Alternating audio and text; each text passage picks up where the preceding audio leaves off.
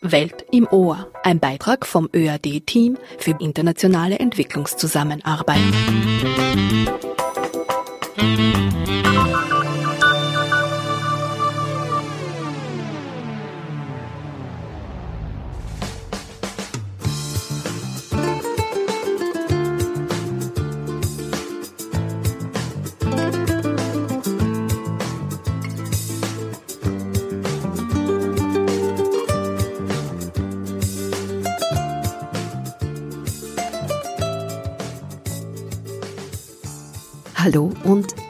herzlich willkommen bei einem Best of Wissenschaft, Entwicklung, Film und Diskussion.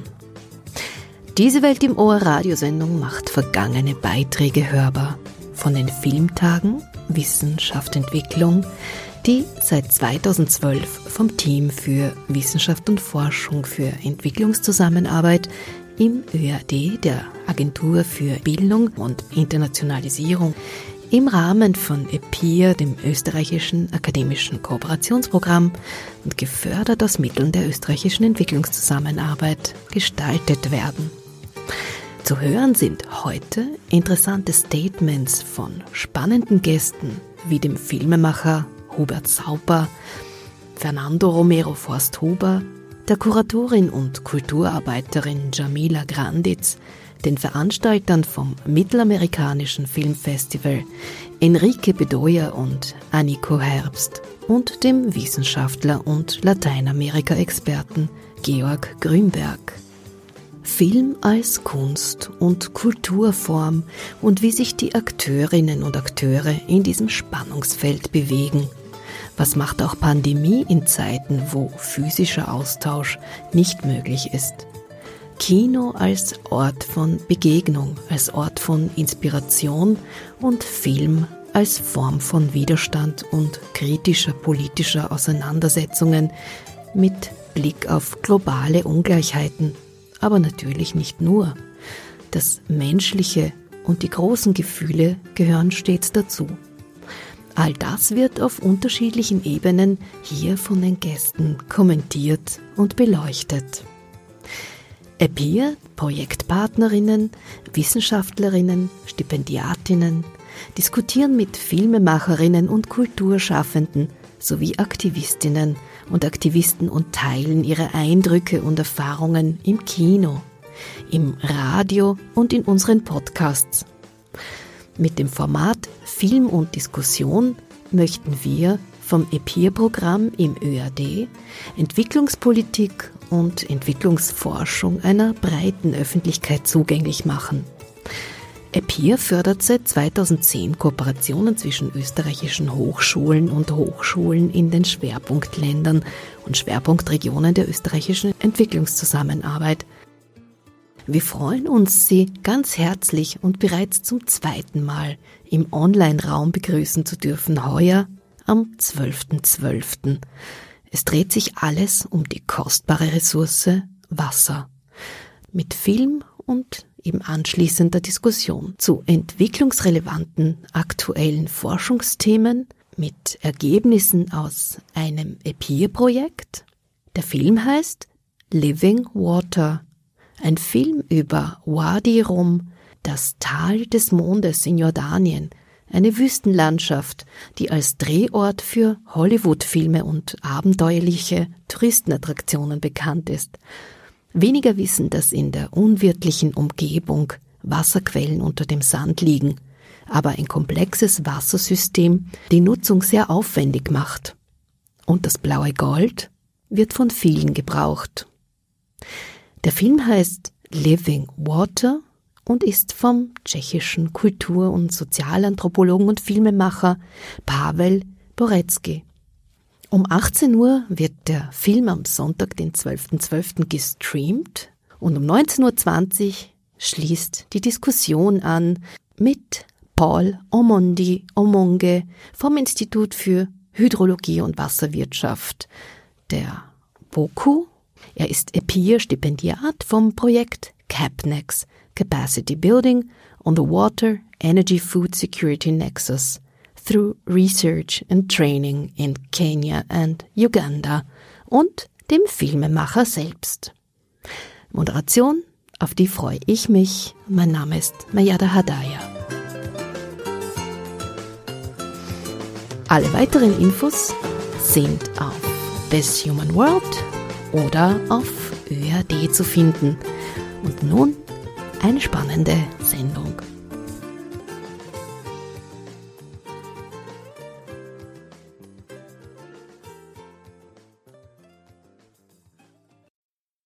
Liebe Hörerinnen und Hörer, live aus dem Studio im Funkhaus, das ist die Sendereihe Welt im Ohr. Unser Thema heute ist Film als Kunst- und Kulturform, Entwicklung zwischen Eurozentrismus, Exotisierung und Engagement.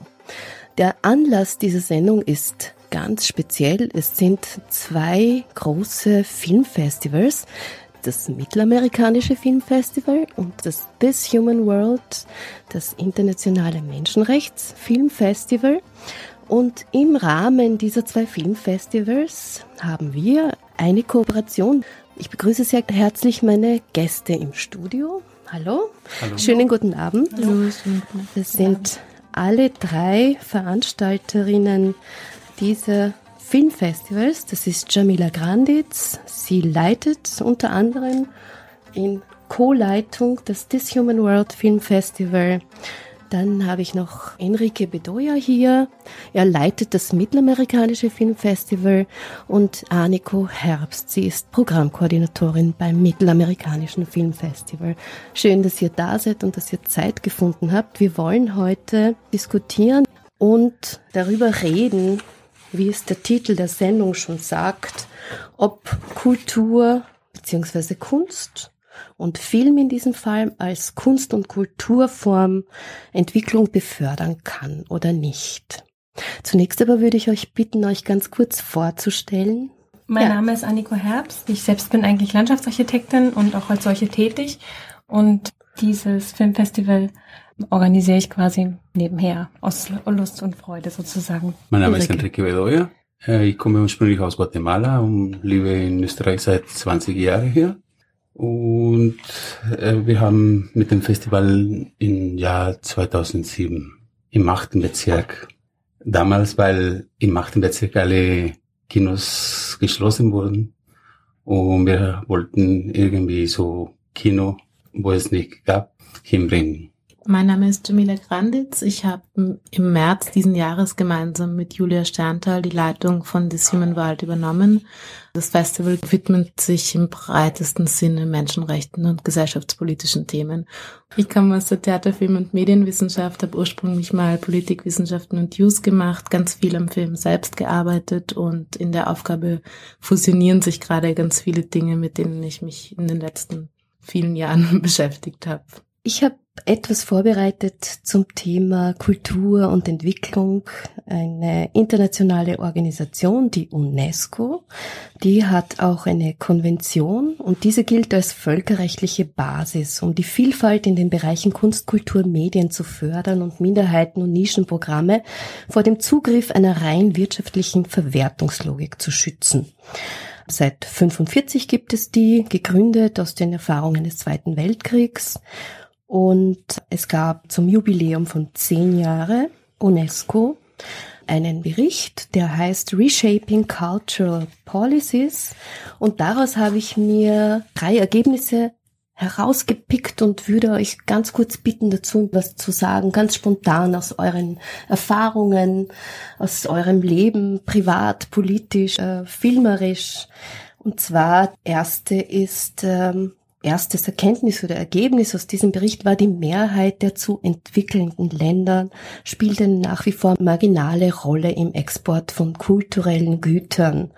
Eure Filme oder die Filme, die in den beiden Filmfestivals präsentiert werden, spielen auch oder kommen auch oder haben zum Thema diese Länder, unter anderem eben mittelamerikanischer Raum und auch afrikanischer Raum. Ist Kunst und Kultur eine Ware?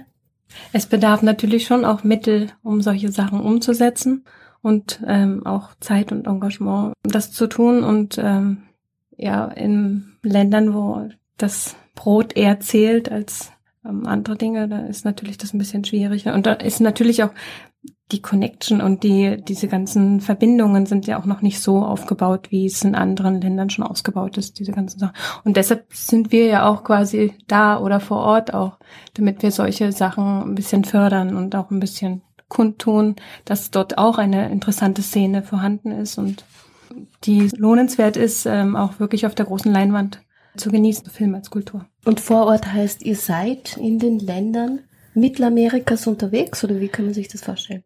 Nein, das heißt, wir sind versucht, wirklich Produktionen zu zeigen, die aktuell sind und aus dieser Region kommt, im speziellen jetzt Mittelamerika. Mhm. Also ganz kleine Länder wie Honduras oder mhm. El Salvador oder so, dass mhm. solche Länder eben ähm, auch Produktionen haben, die sehr interessant sind, sowohl im Dokumentarfilmbereich als auch im Spielfilmbereich. Jamila, wie siehst du das? Ist Kunst und Kultur, in dem Fall Film, eine Ware? Ich würde sagen, natürlich hat das Ganze immer einen ökonomischen Aspekt, ähm, weil wie schon richtig erwähnt wurde, einfach immer auch es einer gewissen Finanzierung und einer Ermöglichung der Infrastruktur bedarf und wir keineswegs davon ausgehen können, dass Fördergeberinnen und Kulturförderung, wie sie hier in Österreich möglich ist, ähm, was ist, was man weltweit so ummünzen kann. Und ich glaube, wir sehen uns da ganz ähnlich, dass es für uns einfach wichtig ist, eine Plattform zu sein, auch für internationale Produktionen oder für Produktionen, die aus Ländern kommen, wo eine Filmszene noch nicht so etabliert oder vielleicht auch nicht mehr so etabliert ist durch gewisse Konflikte oder ökonomische und soziokulturelle Begebenheiten und die zu fördern. Und ich denke, auch uns ist es ein Anliegen, da einen Austausch möglich zu machen, zum Teil Gäste aus den jeweiligen Ländern zu holen, um ihre Filme bei uns vorzustellen. Und ja, es hat, das Ganze hat einen wahren Aspekt, aber ich denke mir, es ist sehr wichtig, sich nicht nur rein darauf zu konzentrieren. Mhm. Also noch dazu muss man dazu sagen, wir zeigen auch Filme, deren Inhalt zum Teil sehr brisant ist. Mhm. Also auch Inhalte, die dort nicht mhm. unbedingt erwünscht sind und auch ähm, eben mhm. gefördert werden. Ja. Im Gegenteil sogar gefährlich sind zum Teil für diese Menschen. Und da ist es schon ja speziell eben, dass man eben doch solche Filme entdeckt und dann auch zeigt und auch eben als Kulturbrücke dann hierher bringt. Ja einen Film, den ihr zeigt, ist von der Aktivistin Berta Caceres, die genau. dieses Jahr ermordet wurde. Genau, Berta lebt. Und kann nicht in Honduras gezeigt werden? Doch, doch, doch. Schon. Also, also Honduras, Honduras ist, ist einer der gefährlichsten Orte der Welt. San Pedro Sula ist die gefährlichste Stadt der Welt. Es gibt mehr Tote als sogar in, in Kriegsgebiete täglich. Einfach aus äh, alltäglicher Gewalt. Wegen der Phänomene von Drogenhändler und Korruption. Aber zurück zum Film. Ich finde, die Filme grundsätzlich Kunst sind Kunst. Und die Filmmacher sind Künstler auch dort. Aber die Realität prägt so hart, dass sie, was sie zeigen, ist für uns auch sehr wichtig hier, zum Beispiel in der Realität, wo wir leben, wo es alles gibt, wo es alles wirklich Menschenrecht ist, nicht mehr so eine große Frage dass die Leute schätzen auch. Und wenn wir zum Beispiel als äh, Migrantinnen oder ich als Migrant, die mich integrieren will hier, äh, finde ich immer, dass die Integration eine so eine Straße ist in, also in, in beide Richtungen, mhm. wo du auch was beibringen kannst und Integration ist, dass die lokale Menschen auch finden etwas in die Leute, die kommen, die was bringen wollen und sehr viel zu geben haben auch. Das habt ihr auch als Mission Statement sozusagen auf eurer Homepage, habe ich gelesen. Integration geschieht im signifikanten Wege durch den Austausch von Kunst und Kultur. Jetzt nochmal zurück zum UNESCO-Bericht. In diesem Bericht steht auch, dass die Künstlerinnen und Künstler aus ähm, Afrika, Asien, Lateinamerika etc. ganz äh, schwierig äh, reisen können. Habt ihr Erfahrungen damit gemacht jetzt? Es sind natürlich ganz andere Grundvoraussetzungen, wenn du als österreichische Filmemacherin, österreichischer Filmemacher deinen Film ähm, und sei es in Kapstadt oder Dakar zu ähm, präsentieren, musst du zwar ein Visum ansuchen, aber du hast dort auch die lokale Infrastruktur einer österreichischen Botschaft, die dir in der Abwicklung deiner Reise einfach wahnsinnig ähm, unterstützend beihelfen wird. Und es ist jetzt zum Beispiel der Fall, wo wir versuchen, einen Filmemacher aus Ägypten zu bringen und einzuladen. Ein unglaublicher Aufwand, ihm dieses Visum ähm, zu genehmigen zu lassen. Und es handelt sich um ein Schengen-Visum und es handelt sich um einen etablierten Regisseur, der viel reist und es werden einem wahnsinnig viele Steine in den Weg gelegt. Und natürlich ist es auch so, dass dass die Leute viel weniger eingeladen werden, viel weniger die Möglichkeit haben, ähm, selbst diese Reisen zu finanzieren und zu ermöglichen. Und es ist der Versuch da im Rahmen des Möglichen auch von uns da einen Beitrag zu leisten, aber dieses Ungleichgewicht ist vorhanden und muss thematisiert werden und ist eigentlich unglaublich. Habt ihr auch Erfahrungen gemacht dieser Art mit Mobilität von Kunstschaffenden, Künstlerinnen? Ja, mehr oder weniger. Es war in Mittelamerika eine lange Zeit, wo es äh, Zivilkrieg äh, gegeben hat. Und seit ungefähr 15 Jahre, 20 Jahre gibt es sind alle Konflikte, haben Frieden unterzeichnet zwischen den Parteien, von die im Konflikt waren, Guerilla und Regierungen. Und seitdem gibt es selektive Gewalt oder selektive Exekutierungen oder so. In dem Fall von den Filmemachern haben wir nicht erfahren so etwas, aber in andere äh, Kulturbereiche, zum Beispiel beim Dichter, äh, Journalisten. Letztes und drittes Ergebnis aus diesem UNESCO-Bericht, da geht es um Geschlechterunterschiede und eben um den Zugang zu Kunst- und Kulturschaffen für Frauen. Habt ihr da Erfahrungen, äh, Informationen, ob das sehr asymmetrisch ist oder inwiefern ungleich wir hatten schon sehr außergewöhnliche äh, Produktionen von Frauen. Wenn ich letztes Jahr an unseren Eröffnungsfilm denke, der extrem gut angenommen worden ist aus Costa Rica. Also vielleicht ist das auch äh, eine Kontinentengeschichte in dem Falle. Ich glaube, in Mittelamerika ist die Gleichberechtigung wahrscheinlich noch nicht so fortgeschritten, wie es jetzt in Europa der Fall ist. Aber ich denke, dort können auch Frauen dort studieren und auch entsprechende Berufe ausführen und werden wahrscheinlich nicht so stark, sage ich mal, kontrolliert oder beziehungsweise ähm, eingeschränkt, wie es in anderen Kontinenten ist. Wenn man Richtung Asien geht, ist das sicherlich, äh, sieht da die Sache oder Afrika sieht die Sache sicherlich anders aus. Wir haben schon ganz tolle Produktionen. Eigentlich hält sich das bei uns auch die Waage. Es gibt immer wieder tolle Produktionen, auch die von Frauen gemacht sind. Mhm. Natürlich die Ungleichheit ist äh, wie überall in der Welt. Männer sind die irgendwie alles her meistens herrschen in alle Bereiche. Aber es gibt schon und außerdem die Eliten. Die Eliten haben immer die Möglichkeit und meistens die die Leute, die auf die Idee kommen, einen Film zu produzieren, sind Leute, die irgendwie nicht von der Elite direkt von den Reichsten kommen, aber schon Leute, die Ressourcen irgendwie schon haben, die studiert haben oder die Möglichkeiten einfach mhm. haben. Mhm. Also hier auch Kunst und Kultur als privilegierter Ort. Auf jeden Fall. Ich glaube, was diese Gleichberechtigungsfrage angeht, ist es ganz schwierig, pauschale Aussagen zu treffen. Also wir haben, wir haben einen Film aus China von einer chinesischen Regisseurin, wir haben einen Film aus dem Senegal von einer senegalesischen Regisseurin und das sind exemplarische Beispiele, aber ich glaube nicht, dass es möglich ist, Kontinente oder ganze Regionen zu pauschalisieren. Ja. Wobei es natürlich ganz klar Länder gibt oder auch Produktionsländer gibt, wo sich die Waage überhaupt nicht gehalten wird. Mhm. Ich finde es da immer wichtig, einfach auszudifferenzieren. Wobei es eben schwierig ist, konkret, mhm. sehr konkrete Aussagen zu treffen, weil man da, glaube ich, wirklich Erhebungen hernehmen müsste. Aber dass es ein Ungleichgewicht gibt, wie du, wie du richtig sagst, ist natürlich nach wie vor ein Fakt. Und auch, dass es gewisser privilegierter Zugang ist, den viele Kunst- und Kulturschaffende schon ähm, von früh an haben oder privilegierterer als oft ähm, andere Teile der Gesellschaft. Das würde ich auch so bestätigen. Wobei auch da, glaube ich, gibt es durchaus Ausnahmefälle, wo Leute irgendwie zufällig über die Möglichkeit gestolpert sind, Produktionen möglich zu machen und sei es um eine Kamera zu bekommen oder zu finden, etc. etc. Das ist sicher eine wichtige Frage und das ist vielleicht auch eine Frage, die man weitergehend stellen könnte, wie, wie man dieses Gefälle auch ein bisschen durchbrechen kann oder wo man sich verortet. Nicht nur wir als Filmfestival sind ähm, Leute, die in der Verwertung sind, sondern auch in der Frage nach Entwicklungszusammenarbeit und so.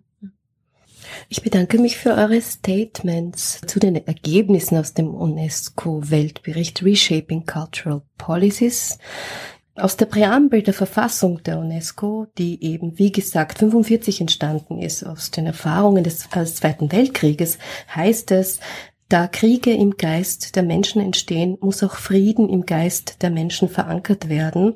Und äh, ich habe schon angekündigt, wir wollen uns unter anderem mit der Frage beschäftigen, ob Film als Kunst- und Kulturform Entwicklung befördern kann und im weiteren nachhaltigen Sinne eben damit auch den Frieden in der Welt näher kommen kann, ein Stück näher kommen kann. Die Filme, die ihr zeigt in den Filmfestivals, sind auch sehr kritische Filme, die auch Ungerechtigkeit, Asymmetrien in der Welt aufzeigen in unterschiedlichen Bereichen, im Bereich der Menschenrechte, aber auch Umwelt und so weiter.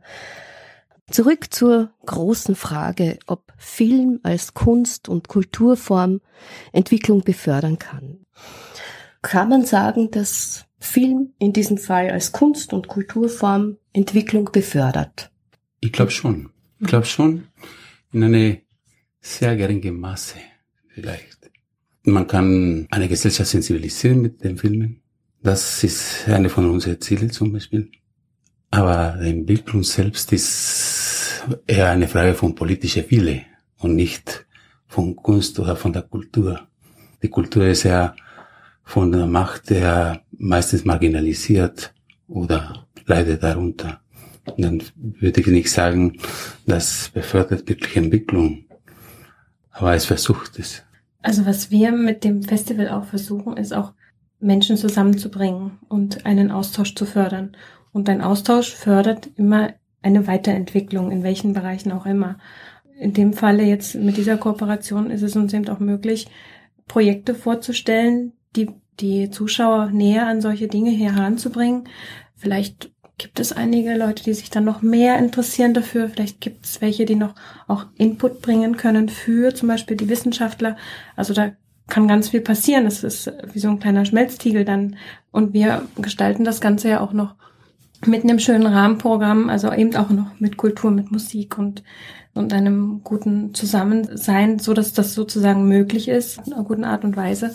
Und ähm, die Themen, die dann in diesen Filmen angesprochen werden, dass das quasi weiter diskutiert und weitergetragen und gebracht wird. Also das kann eben, wie Enrique meinte, schon auch in einer gewissen Weise auch förderlich sein auf alle Fälle auch, also in, nicht nur in die eine Richtung eben, aber auch in die andere Richtung, eben zu sensibilisieren, einen Blick zu bekommen für andere Probleme, andere, auch andere Landschaften, das, was man ja bereisen will, normalerweise zum Beispiel, dass das auch kaputt gemacht wird und wie man, und dann die Fragestellung, wie kann man das erhalten, wie kann man eigentlich ähm, auch einwirken, auch vielleicht auch von weit weg, von weit her, dass die Dinge sozusagen ähm, eben nicht, äh, dass unsere Erde eben nicht kaputt geht. Ja. Also in unserem Fall ist es ja äh, an diesem Abend dann schon die Umwelt, die da eine große Rolle spielt. Ich glaube schon, dass solche Veranstaltungen wirken in einer gewissen Weise. Ich habe die Erfahrungen gemacht, dass in laufenden Jahren hier, dass viele Leute uns besucht haben und nachher sind ein paar Jahre später gekommen, besuchen uns wieder und sagen, wegen dem Film, das ich gesehen habe, irgendwann bin ich hingegangen, ich habe in diese Projekte gearbeitet und solche Meldungen. Das kommt immer wieder. Also man kann die Welt schon ändern. Es ist nicht alles verloren. Und es fängt ja immer in einem, immer in einem kleinen Maßstab an, ja. Also man, man fängt immer in einem kleinen Maßstab an und dann kann das eben doch größer werden. Also es ist das mhm. Schneeballprinzip, ne? Also es gibt nichts Gutes, außer man tut es. Also ohne das kann man nicht weiter die Dinge vorantreiben. Ich glaube auch, dass man sich Gedanken drüber machen muss, über von welchem Entwicklungsbegriff man ausgeht. Also Entwicklung im Sinne von, dass wenn man Menschen zusammenbringt und ähm, neue Ideen entstehen können, das ist auch eine Form von Entwicklung. Jede Form von Austausch ist eine Form von Entwicklung. Jedes Anknüpfen an eine Kooperation ist eine Form von Entwicklung. Ähm, die Reise eines Films ist, ähm, ist eine Entwicklung. Also auch rein formell, äh, wie ein Film entsteht, ist einfach ein, ein bewegter Prozess. Und ich denke mir, was, was schon eine Rolle spielt, wie, wie du gerade richtig angesprochen hast, wenn Filme wie jetzt zum Beispiel ähm, der senegalesische Film, der bei uns im Programm ist, The Revolution Won't Be Televised von Ramat Yafti, sehr aktuelle ähm, Entwicklungen im Senegal ähm, dokumentiert hat und zwar wirklich aus der Mitte des Geschehens ganz nah und auch eng mit dem Protagonisten befreundet ist, auf einer Berlinale seine Weltpremiere hat und dann im letzten Jahr ganz viele Festivals bereist, dann hat man einfach den Senegal als Produktionsland auch in der internationalen Branche wieder am Schirm und ähm, es wird vielleicht auch wieder stärker das Augenmerk darauf gerichtet, was eigentlich abseits irgendwie des Tellerrands passiert. Und ähm, es ist ganz wichtig, irgendwie Plattformen zu bieten für sowohl solche Produktionen als auch für die Menschen und auch lokale Branchen somit zu fördern. Und ich meine, im allerbesten Fall, und ich glaube, das passiert eher selten, aber das sind schon auch Dinge, die jetzt aus, aus Branchenperspektive äh, passieren, dass einfach Menschen eher wieder schauen, wo sind Co-Produktionsmöglichkeiten da, wo einfach Geld in lokale Kulturszenen äh, investiert werden kann, ohne dass es, wie vielleicht nachher noch zum Thema wird, eine bevormundende, abbildende Perspektive ist, sondern wo es eher um Empowerment der lokalen Kulturschaffenden geht. Und das kann natürlich auch zu einer ganz ähm, pragmatisch ökonomischen Entwicklung führen, wenn es irgendwie darum geht, einen Markt wieder aufzubauen. Auch wenn das jetzt wirklich eher kleinere oder seltenere Beispiele sind.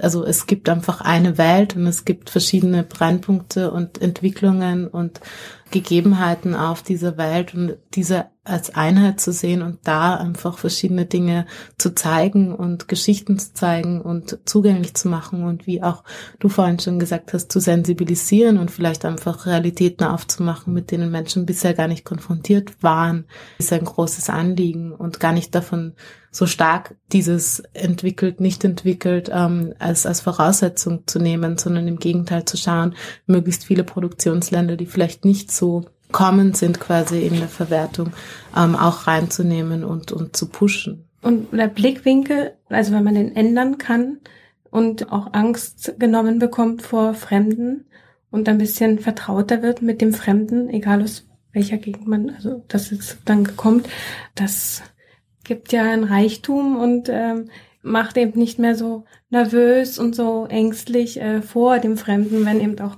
Veränderungen im eigenen Land passieren und Menschen kommen, die jetzt nicht aus unserem Kulturkreis sind. Also ich glaube, auch da wird ein Beitrag geleistet. Also und die Frage Entwicklung wieder, was wirklich Entwicklung bedeutet für diese geografische Region oder für diese andere, was wir so im Westen als Entwicklung verstehen ist ganz was anderes woanders.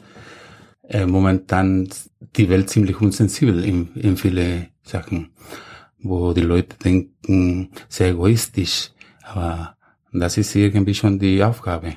Empathie kann man nur entwickeln, wenn man den anderen Blick hat, also wenn man mehr Verständnis aufbringen kann und das ähm, auch versteht, was dort abgeht, warum, mhm. was, was, was ist dort vor Ort. Dann kann man eben auch Empathie entwickeln und eben auch, äh, auch anders handeln am Ende.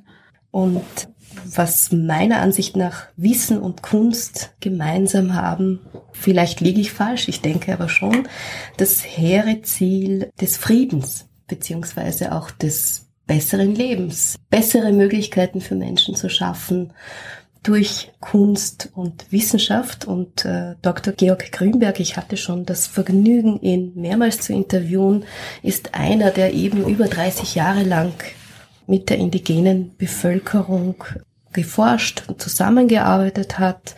Und ich habe euch ein kleines Interview mit ihm gebracht. Eine abschließende Frage noch. Sie sprechen die Sprache der Guarani. Darf ich Sie bitten, ein paar Worte auf Guarani zu sagen, vielleicht gibt es eine Weisheit, die Sie kennen, die ich weiß nicht, wir uns. Weisheit der Guarani bin ich nicht zuständig. Anye enkwabo i avanye eme ha koanga abu a koape oikwa hangwa ma epa oiko koape vienape aisha kwa hangwa ma epa o onye mongeta se koanga ape bairipe. Also ich habe das jetzt aus dem Stegreif versucht zu sagen, ich freue mich, dass ich hier bin, weil ich gerne hören und erkennen will, was die Leute hier in Wien sich über die Welt vorstellen. Das ist etwas, das sehr typisch ist für die Guarani, aus folgendem Grund. Man kann, und das wissen ja viele unserer Kollegen und Kolleginnen, die mit Gesellschaften zu tun haben, die illiterat sind, die nicht lesen und schreiben lernen, wo es nicht ein Kultur- oder gar Bildungsmangel ist, wenn man nicht lesen und schreiben kann, dass die über eine außerordentliche Reflexionsfähigkeit verfügen, weil sie immer alles Wissen parat haben. Die müssen nicht im Notizbuch nachschauen, wie ich zum Beispiel. Und da kann man wunderbar Gespräche über alle möglichen Wissensgebiete ad hoc führen, weil die Guarani hoch interessiert sind am Zusammenhang der Welt, wie die Welt funktioniert, was sie bedeutet und was andere darüber wissen, was sie vielleicht nicht wissen. Das ist aus der Welt im Ohr Sendung Wissen und Forschen für nachhaltige Entwicklung. Vielen Dank, dass ihr da wart war spannend Danke. mit euch zu reden. Alles konnten wir nicht besprechen, aber vielleicht können wir uns nächstes Jahr wieder treffen und wieder weiter diskutieren. Ich wünsche euch alles Gute für eure Arbeit. Danke, Danke. wieder für die Einladung. Wieder.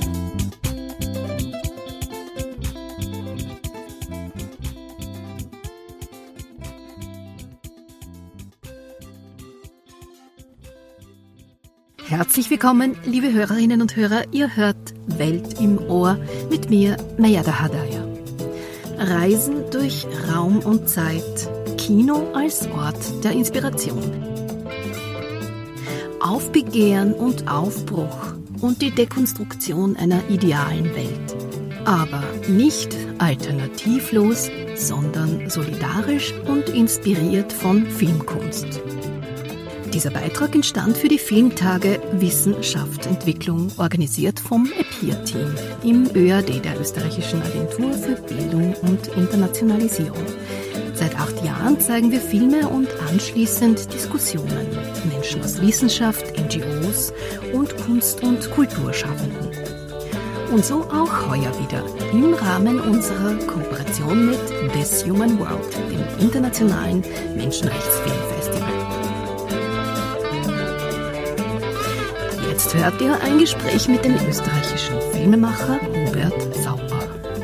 Drei Jahre hat er in Kuba gelebt und gearbeitet und seinen neuen Film Epicentro realisiert. Um sozialkritische Non-Fiction mit Menschen und an Orten, die fast unsichtbar sind.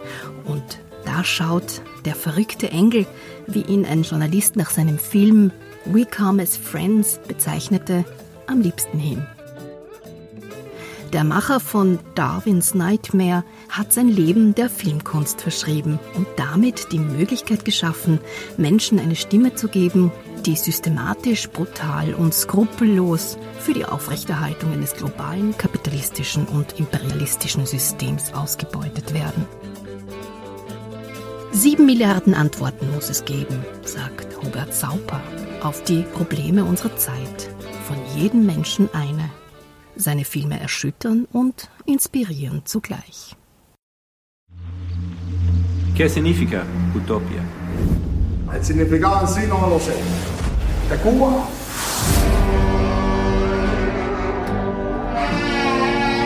Aquí hacíamos el azúcar de la Coca-Cola, la refinería mejor de la América.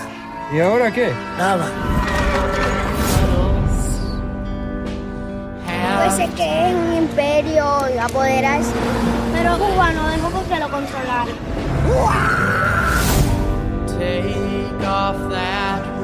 Así creando las historias, uno va creando la realidad. Pero quien hace esa historia lo dice a su conveniencia. Eso me explicando en la explotación del Nine que no fue hecho en realidad, fue en un baño. Esa era la propaganda. O sea, todo era mentira.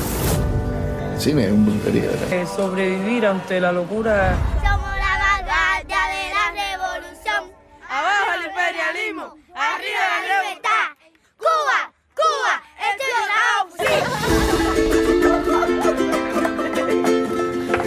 Mira ese lirio que el tiempo lo consume y hay una fuente que lo hace florecer. Solo en el campo, ¿qué hago yo? Solo en el campo, ¿qué hago yo en el campo solo? Tú eres el lirio de tu perfume, que yo soy la fuente, mira, déjame correr. ¡Muerte!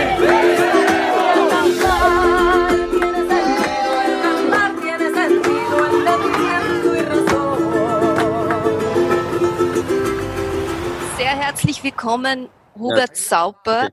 Vielen Dank für deine Zeit. Du bist Filmemacher, ausgezeichnet für deinen essayistischen Kuba-Film Epicentro. Gleichermaßen poetisch wie politisch analytisch, um die lobenden Worte der Jury hier zu zitieren. Bevor wir über das Paradies sprechen, den Mittelpunkt der Welt, Utopie, Macht der Bilder, Propaganda, Illusion und das Leben durch die Augen der Kinder, würde ich dir gern einige Fragen stellen zu deiner Person. Ist es so, dass du selten von dir erzählst? Also ich freue mich, mit dir zu reden. Was soll ich sagen? Ich, wenn man, wenn man als, als Filmautor arbeitet, als äh, Cineast, wenn man selber die Kamera hält, wenn man selber ständig mit Leuten redet, die im Film vorkommen, dann äh, redet man ja natürlich auch ständig über sich und man gibt sich ja ständig auch Preis selber. Jeder Blick, der in die Kamera schaut, ist eine Reflexion. Wenn man als Filmautor selber die Kamera hält, wenn man den Leuten in die Augen schaut, dann ist ja jedes, jedes Wort, das man spricht, etwas über sich selbst. Jede Bewegung der Kamera ist motiviert von, von einer Idee, von einer Überlegung, von einer Faszination für etwas oder für jemanden. Es ist auch so, wenn man äh, zum Beispiel als Österreicher oder als, als Europäer die meiste Zeit seines Lebens außerhalb von Europa verbringt, dann äh, begreift man auch seine eigene Herkunft ganz anders. Nach meinen ersten Reisen vor 25 Jahren in, in Afrika bin ich erst so nach und nach draufgekommen, wer wir sind, wir Europäer, was das eigentlich soll, was wir quasi anrichten auf der Welt. Und das ist, das wurde so über die Jahre sozusagen der Inhalt meiner Filme. Das heißt, abgesehen davon, dass du die Kunst des Filmens beherrschst, wenn dir bewusst ist, welche Macht deine Bilder auch auslösen. Nochmal vielleicht zum Blick und zur Idee und jetzt die Frage dahingehend, ja, warum Kuba? Warum ist die utopische Insel der Mittelpunkt der neuen Welt? Utopische Insel, das ist einmal eine Definition, die, die von außen her kommt. Das ist die europäisch-nordamerikanische Projektion. Diese Idee Utopie, überhaupt dieses Wort ist vor ungefähr 500 Jahren geprägt worden, ganz kurz nach der Entdeckung der neuen Welt. Und die neue Welt ist ja an sich sowas wie eine europäische Utopie, äh, eine andere Welt. Das Wort Utopie selbst ist ja das sogenannte ideale Ort und der nicht existierende Ort auch. Das ist diese, dieses Paradox. Und da das ist ein, ein viel zitiertes Wort. Es ist auch oft zitiert in, in seinem äh, Pendant äh, mit der Dystopie, äh, Utopie und Dystopie. Und Epicentro, mein letzter Film, ist sowas wie eine, eine Art von Abhandlung über dieses Thema, also auch anlehnend an, an ein Buch von meinem Cousin Hannes Schmidl, der viel darüber geschrieben hat und nachgedacht hat. Und äh, ich bin draufgekommen, so dass, dass es natürlich viele Variationen dieses sogenannten utopischen Gedankenexperiments gibt und äh, zwei Variationen dieses, dieser Idee ist der American Dream und äh, die, die kubanische Revolution. Das sind sozusagen beide irgendwie Versionen eines Grundgedankens, der von Thomas Moros vor 500 Jahren genau äh, erfunden wurde, sozusagen, und, und auch ein Buch geschrieben hat damals. Das hieß eben Utopia. Dieses Buch äh, Utopia von Thomas Morus beschreibt eigentlich diesen sogenannten Inselstaat, also diese erdachte Insel der idealen Welt, wo Gerechtigkeit herrscht, wo, wo es keine persönliche Possession gibt, also keine persönliche Besitztum, wo es keinen Emperor und keinen Gott gibt und keine Religion. Und interessanterweise sind diese, diese Grundpfeiler der kubanischen Revolution genau auf dem aufgebaut. auf, dieser, auf dieser utopischen Idee. Und äh, wie gesagt, jede Utopie, die es gibt auf der Welt, also ich glaube, Maos äh, China war auch eine Utopie und Stalins äh, Russland und vielleicht sogar das Dritte Reich, das ist, äh, das ist natürlich offenkundig in eine unendliche Dystopie umgeschlagen. Ne? Und, äh, und wie gesagt, also anscheinend ist es so, dass jede Gesellschaft Utopien braucht und, und sich auch entsprechend davor hüten muss und soll. Aber es ist auf jeden Fall ein, ein interessantes Konzept und äh, das war natürlich nur ein sogenanntes äh, Grundthema von Epicentro, von dem Film, der in, eben in Kuba stattfindet. Und Kuba wurde, um jetzt einmal in die sogenannte Neuzeit zu kommen, bis vor 60 Jahren war das ja eine nordamerikanische Utopie. Also die, die US-amerikanische Utopie, also das sogenannte Paradies in den Tropen. Die äh, US-amerikanische Mafia hat riesige Hotels gebaut und, und Casinos und Bordelle und, äh, und dann entstand eben dieses sogenannte Las Vegas der Karibik, Havanna. Und äh, dem Spiel wurde dann ein abruptes Ende gesetzt von Fidel Castro und, und Che Guevara. Auch genau vor 60 Jahren. Also die US-amerikanische Utopie hat genau 60 Jahre gedauert und jetzt ist es 60 Jahre her, dass eben die kubanische Revolution die Insel dominiert. Wie auch jeder weiß, ist es jetzt so, dass es wieder die amerikanische Geldmafia ist wieder in den Startlöchern. Die wollen natürlich nichts anderes als, als die Insel zurückerobern wenn der Herr Trump geblieben wäre im Weißen Haus, gäbe es wahrscheinlich in ein paar Jahren einen Trump Tower in, in Havanna. Wird wahrscheinlich nicht werden, hoffentlich. Oder Gott sei Dank. Aber das ist nichts anderes als wiederum dieser Desire für diese kapitalistische, imperialistische Utopie. Ja. Mhm. Epicentro also ist das Zentrum, so wie es im Film heißt, von Sklavenhandel, von Kolonialismus und Globalisierung, all das die Zutaten für Imperialismus. Und du schaffst es in fantastischen Bildern, diesen Traum, diese Wirklichkeit, diese Propaganda, diese Illusionen, wie du sagst, auch dieses Wünsche, Hoffnungen, Vorstellungen, die Utopie und Dystopie nun mal vereinen? Warum durch die Augen von Mädchen? Wenn man so etwas so Komplexes beschreiben will wie Globalisierung, äh, Imperialismus, Interventionismus, das ist so unglaublich komplex und unglaublich schwierig zu beschreiben. Es ist eigentlich unmöglich zu beschreiben.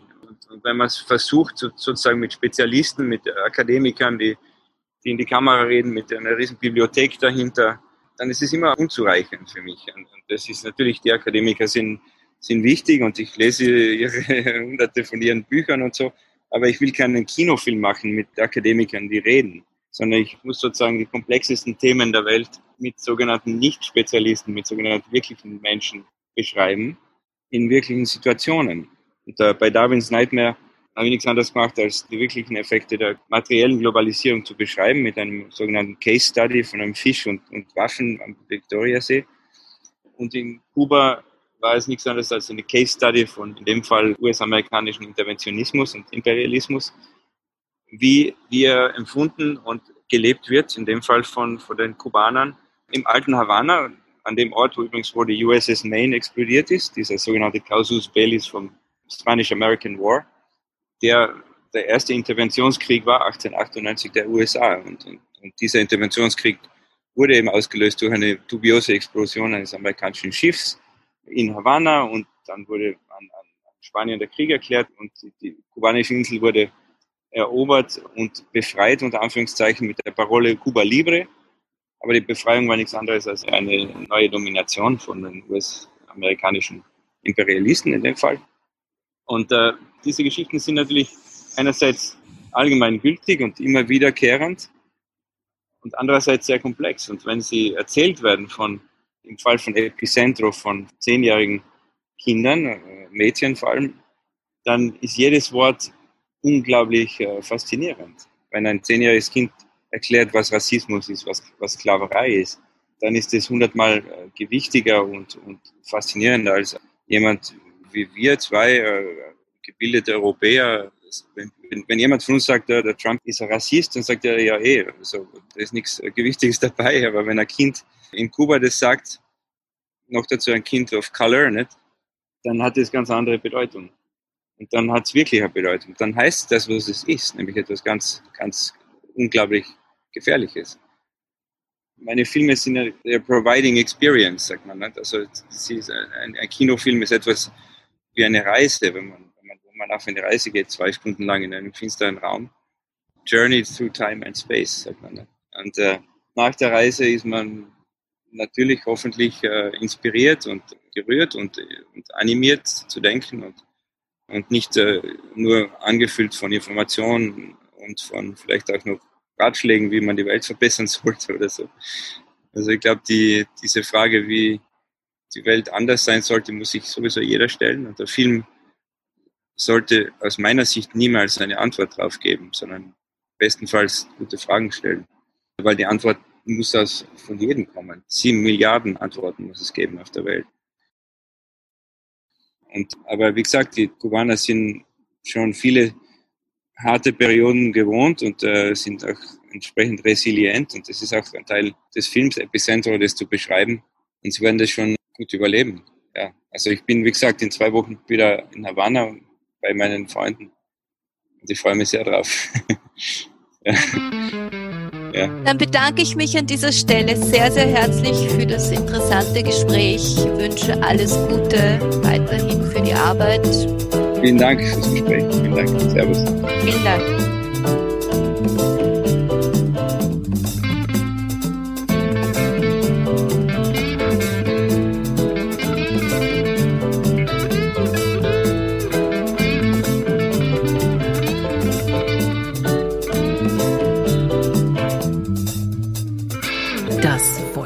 Gespräch ist mit der künstlerischen Leiterin von This Human World, Lisa Heuschober. Enrique Bedoya, Begründer des Mittelamerikanischen Filmfestivals in Wien und dem Filmemacher und Kriegsreporter Fernando Romero Forsthuber. Was die drei an Kino inspiriert und welche Zukunft Kino hat, hört ihr jetzt.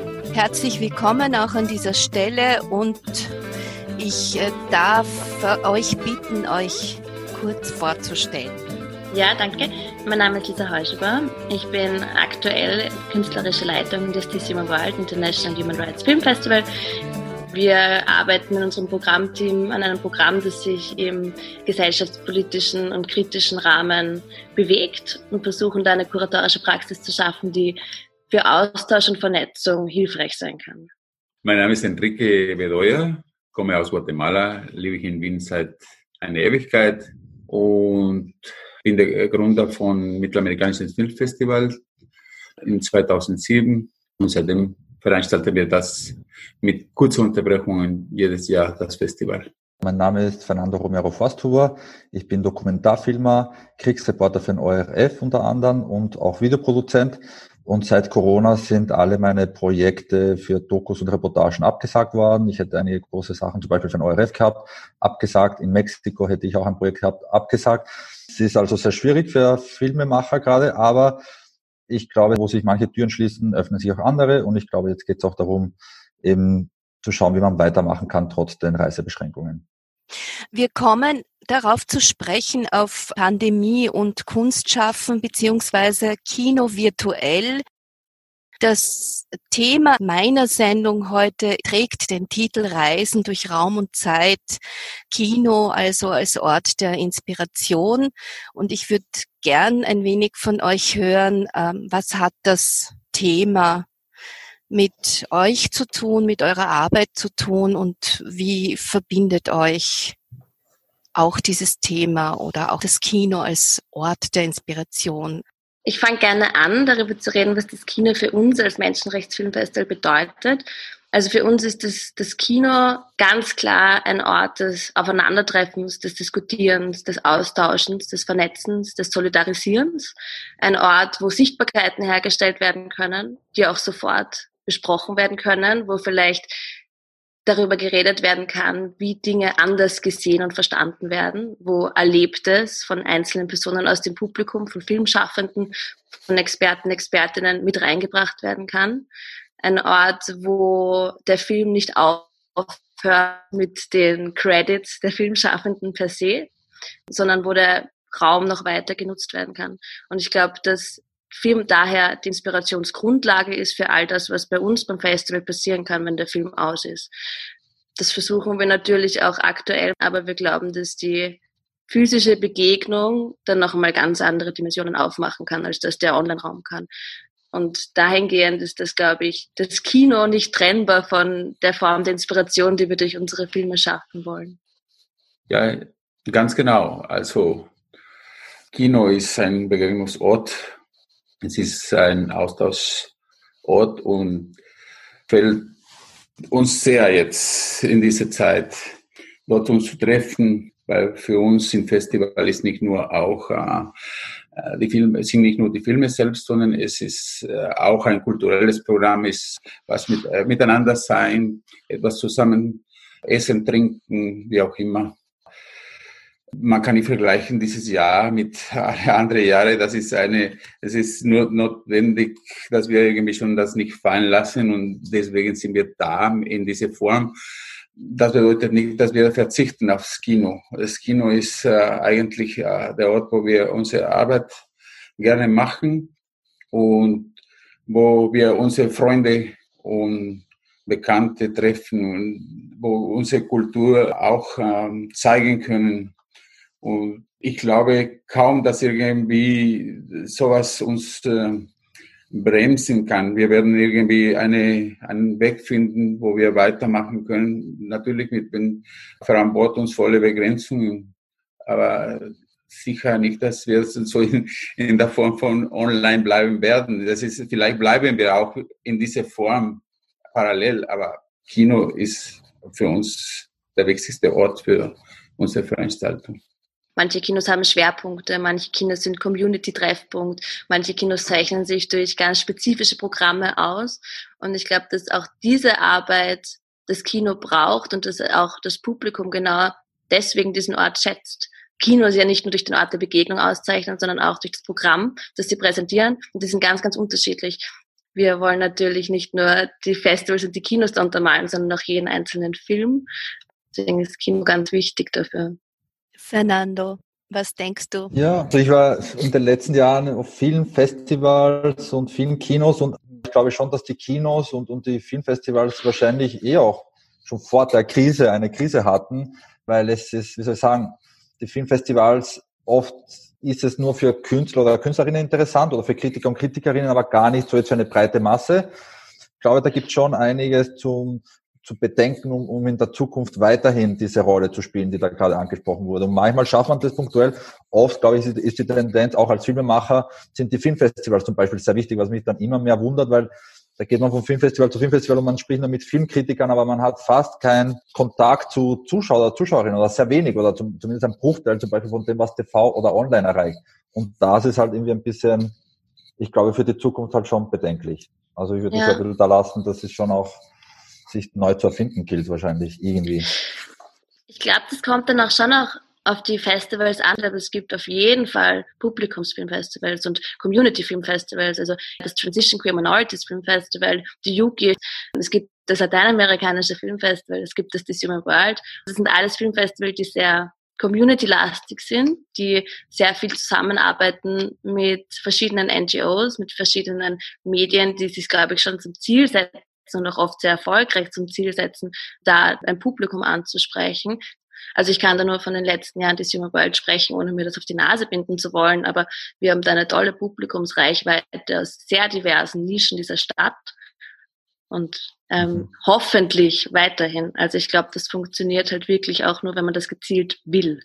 Einerseits äh, die grenzenlosen Möglichkeiten, also auch der Vernetzung, auch der digitalen Vernetzung.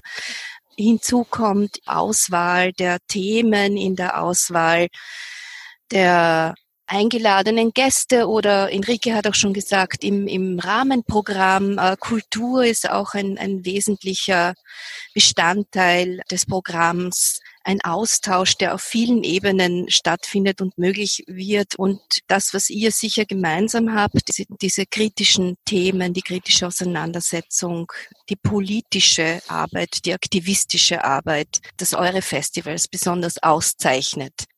Kino als Inspiration, vielleicht noch einige Worte zu den aktivistischen und politischen Aspekten, die ihr einerseits äh, kuratiert oder mitdenken müsst im Kuratieren, aber andererseits als Filmemacher wie Fernando auch lebt. Was ist denn euch da besonders wichtig? Was liegt euch besonders am Herzen? Was bei uns das Ziel ist und gleichzeitig eine enorme Herausforderung, ist, dass wir diverses Filmschaffen präsentieren wollen. Divers hinsichtlich den Produktionsländern, hinsichtlich den filmischen Zugängen, hinsichtlich den Filmschaffenden an sich. Also wir wollen natürlich auch eine eine Genderverteilung, die ausbalanciert ist. All diese Dinge gibt es zu beachten.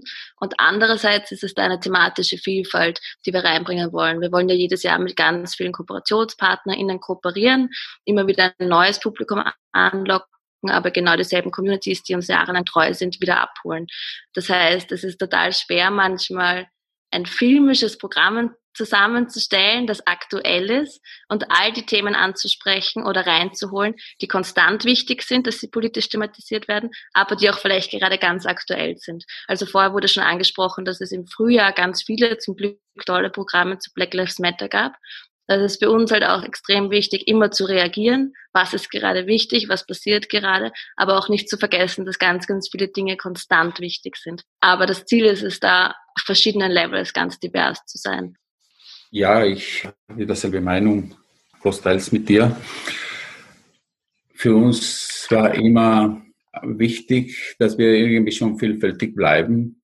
Äh, in unsere Kinobotschaft wollten wir nicht unbedingt unsere, mit unseren Themen drängen oder so, sondern versuchen das auch äh, locker zu bleiben mit dem Rest der Ausdrücke, die es gibt im Kino, im Filme. Natürlich ist, die, die Themen sind brisant und wichtig in der mittelamerikanischen Region zum Beispiel, was alles äh, die Filmemacher Sorgen macht. Und das Politische, das Soziale ist sehr wichtig nach wie vor. Es ist eine Region, die lange Zeit so Zivilkriege auch gehabt hat. Und obwohl schon über 20 Jahre vorbei ist von diese, von diese Probleme, bleibt wichtig nach wie vor, das äh, auszuarbeiten. Und gibt es auch neue Ausdrücke von ganz jungen Leuten mit neue Sorgen, mit äh, äh, soziale Sorgen, aber nicht nur existenzielle Probleme und alles möglich und kulturelle Aspekte, die neue Zeiten zeigen. Und wir versuchen irgendwie schon eine, eine bunte Mischung. Für uns persönlich, für mich persönlich sind die Themen, äh, die wir zeigen, sehr wichtig. Es, ist, es geht nicht um die ähm, äh, Leute zu überzeugen oder Augen aufmachen oder so, sondern einfach zeigen, dass es gibt eine andere Realität, ganz unterschiedlich als unsere hier die auch wichtig sind. Und wenn wir irgendwie schon nicht uns, darum uns kümmern, wird irgendwann wirken auch hier.